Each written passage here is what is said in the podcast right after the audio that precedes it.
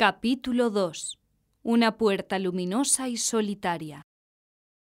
Barrio de Samatia, Bizancio, martes por la noche. Trite, tercer día según el cálculo bizantino. Bien pasado el apodeipnon, la hora después de la puesta del sol. Más tarde, en la primera guardia. 28 de marzo de 551 después de Cristo del calendario juliano.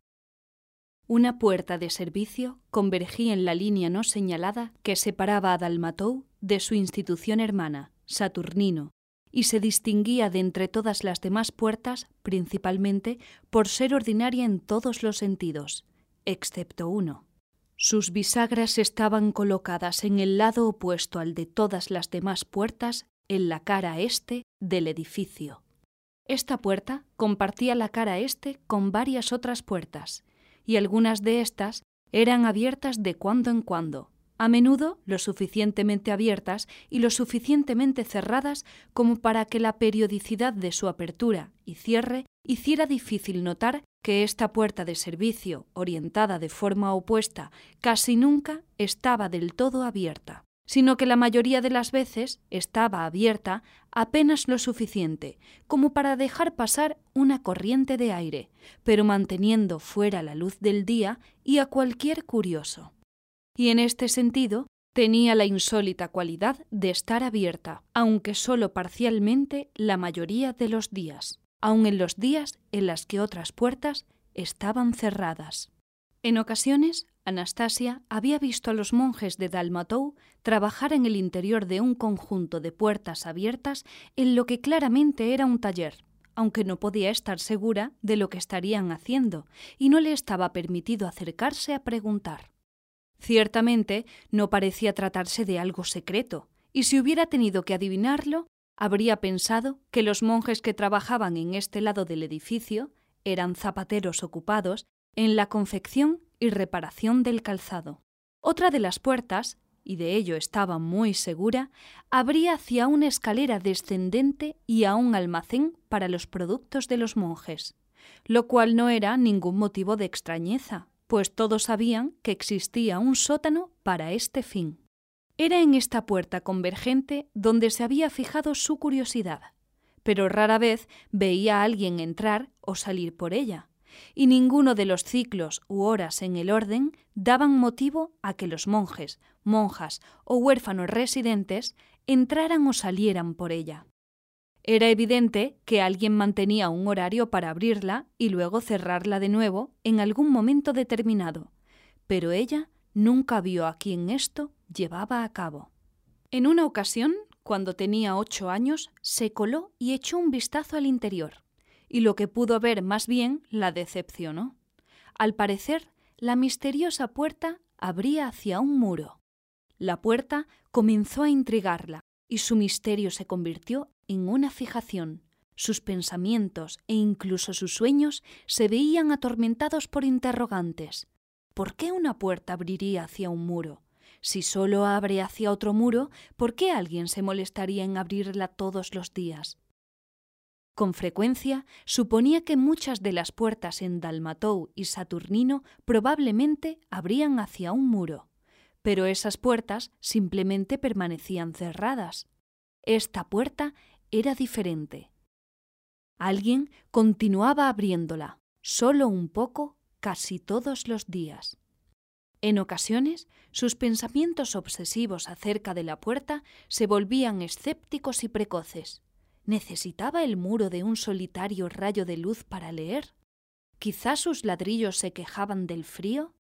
¿Por qué ocuparse meticulosamente de abrir y cerrar la puerta todos los días por un simple muro? Invadida por la curiosidad, decidió ir a explorar.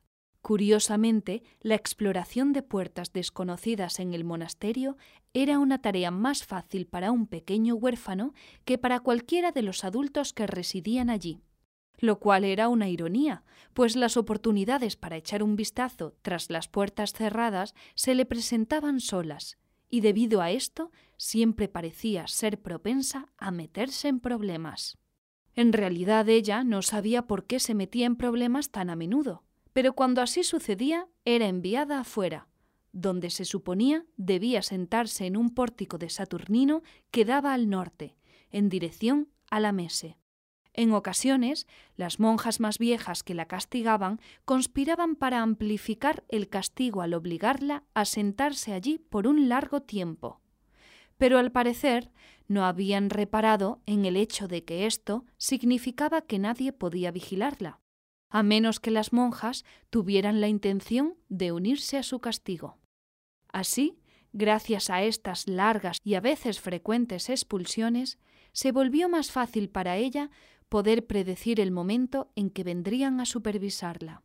Entonces comenzó a darse pequeñas escapadas y a encontrar su camino dentro y fuera de los rincones menos explorados de Dalmatou. Si bien era cierto que estaba prohibido acercarse a los monjes o hablar con ellos, pronto aprendió que los propios monjes en general se encontraban tan ocupados con su trabajo o con el orden del monasterio que no podían darse el lujo de cuestionar por qué una niña de ocho o nueve años se encontraba deambulando por el lugar. De hecho, llegó a sospechar que su presencia y sus visitas eran silenciosamente bien recibidas por los más sociables de los hermanos, como agradables paréntesis en la predecible monotonía. Así que no es de sorprender que durante uno de sus castigos saciara su curiosidad sobre la convergente puerta y caminara desde el pórtico hasta el borde de la cara este del edificio, pasando frente a la puerta que abría hacia el sótano. Desde allí se deslizó al interior entre la convergente puerta abierta y su oblicuo muro. Fue entonces cuando descubrió lo que la puerta en realidad ocultaba un estrecho pasillo. Era tan estrecho que no creía que hubiera muchos adultos que pudieran caber a través de ella, a menos que se deslizaran de un lado y avanzaran así de cara a la pared. Siendo todavía una niña, esto no representaba un obstáculo para ella, pues le era posible deslizarse de frente. Al hacerlo, notó que, pese a que entraba muy poca luz por la puerta abierta hacia el pasillo, donde era capturada en un espacio circular lo suficientemente grande como para un adulto, el lugar estaba bien iluminado por lámparas de aceite que colgaban por encima de ella, y tenían una separación de unos seis pasos entre sí.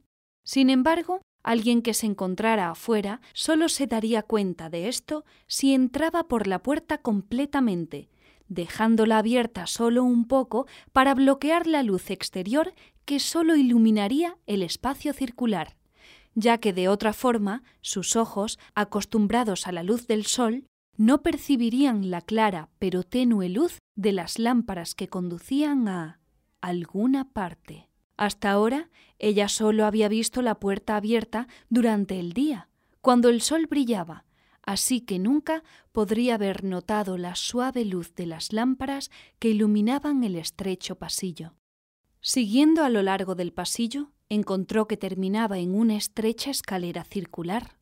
La escalera ascendía hacia la baranda de un balcón, en el que le era posible caminar a lo largo hasta que se cerraba en un estrecho respiradero. Ella dedujo que su finalidad era ventilar el interior de las áreas, tanto de Dalmatou como de Saturnino. Entonces comenzó a entender lo que los arquitectos tenían en mente aquí. En algún nivel de su conciencia había percibido hace mucho tiempo que el aire en el monasterio se desplazaba de este a oeste. Ahora era evidente que esto así había sido diseñado ya que la colocación de la puerta en el muro este se encontraba en dirección al Propontis, donde la regularidad de las corrientes de aire del océano era confiable. El aire fresco y salado sería recogido a través de la puerta parcialmente abierta, entraría el edificio a través del pasillo y a partir de allí sería forzado hacia un estrecho respiradero que creaba la presión suficiente para poder ventilar el edificio. Esta presión, supuso, conducía al aire desde el este hacia el oeste. Esto también daba sentido al hecho de que la puerta fuera abierta tan a menudo y resolvía el misterio de por qué sus bisagras se encontraban orientadas en dirección opuesta a la de las otras puertas. La propia puerta servía para recoger el aire, redirigiéndolo desde el pasillo hacia el respiradero. Escabulléndose por el respiradero por primera vez en su vida, pudo colocarse a sí misma en el punto de vista opuesto a los conductos de ventilación, que de cuando en cuando la habían reconfortado cuando se hallaba en la congestionada habitación al otro lado. El acceso a los conductos de ventilación también le ofrecía la posibilidad de escuchar conversaciones que de otra forma no habría podido oír. La mayoría de las veces no entendía las conversaciones, pero con frecuencia era evidente que algunos de a quien ella escuchaba estaban esperando no ser escuchados, mucho menos por una furtiva niña de ocho o nueve años escondida en un conducto de ventilación cercano. Una torre se elevaba por encima de Dalmatou, adyacente al muro orientado al este, donde Anastasia había visto el taller de los monjes. Aunque era inferior a la mucho más grande cúpula ubicada más céntricamente sobre el edificio, la cúpula estaba orientada hacia el norte de la mese, con relación a la torre, cuya orientación era hacia el este y el sur. Por esta razón, la cúpula no bloqueaba la vista del Propontis, visible para cualquiera que se encontrara en lo alto de la torre. La torre en sí formaba parte del monasterio, por lo que ni Anastasia, en su calidad de huérfana, ni ninguna de las monjas a cargo de ella podrían haber tenido acceso a la misma.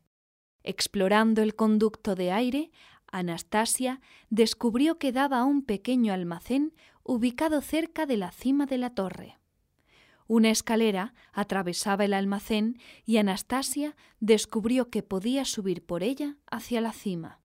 Fue así como tuvo la oportunidad de disfrutar de una hermosa vista de los diques de Bizancio, que separaban a Samatia del océano, así como de una vista al propio océano y a todos los barcos que zarpaban hacia y desde los varios puertos de la ciudad. Ahora Anastasia tenía doce años y había descubierto años atrás todos estos misterios de la puerta de servicio del Este. Había crecido desde entonces, pero todavía cabía a través del conducto de ventilación. Sucedió, pues, que una noche, antes de acostarse, había hecho a Vesta enojar y fue expulsada al pórtico, donde al parecer Vesta esperaba que pasara la noche. Estaba casi a punto de hacerlo, tumbada en una banca y tratando de hacer una almohada con sus manos, cuando vio una luz parpadeante iluminar la esquina del edificio. Se dio cuenta de que seguramente provenía de las lámparas del pasillo, hasta entonces ocultas por la luz del día, que se hallaban detrás de esa peculiar puerta que abría hacia un muro. Decidió que no dormiría fuera esa noche y dejaría que la luz la invitara a encontrar su camino hacia la cima de la torre, donde estaba segura de que no encontraría a nadie. Tal vez para protegerse de los vientos fríos que en ocasiones se colaban por la torre por las noches, donde los monjes guardaban gruesas ropas de cama en baúles almacenados allí arriba. Entonces ella podría hacerse una cama para dormir bajo techo, con una vista al parpadeante resplandor anaranjado de la metrópolis nocturna de Bizancio. Esa noche decidió que dormiría en la torre. Volvería al atrio cuando el sol, de forma fiable, la despertara al salir, y Vesta nunca lo sabría. Serinda, parte primera, volumen tercero de Justiniano y Teodora, por Daniel Serignani. Traducido por Paola Hernández, narrado por Leonor Lavado, publicado por Memorias Adriáticas. Las páginas preliminares y los recursos adicionales para este texto, incluyendo listas de personajes, mapas, cronogramas y redes sociales, se encuentran disponibles para su descarga gratuita en las ediciones impresas en línea en justinianoyteodora.com. Copyright Daniel Sirignani 2018. Todos los derechos reservados. Serinda, parte primera, Es distribuida de forma gratuita para fines de entretenimiento individual. Ninguna parte de esta publicación puede ser copiada o distribuida sin el permiso escrito del autor y la editorial. Esperamos que disfrutes de Serinda.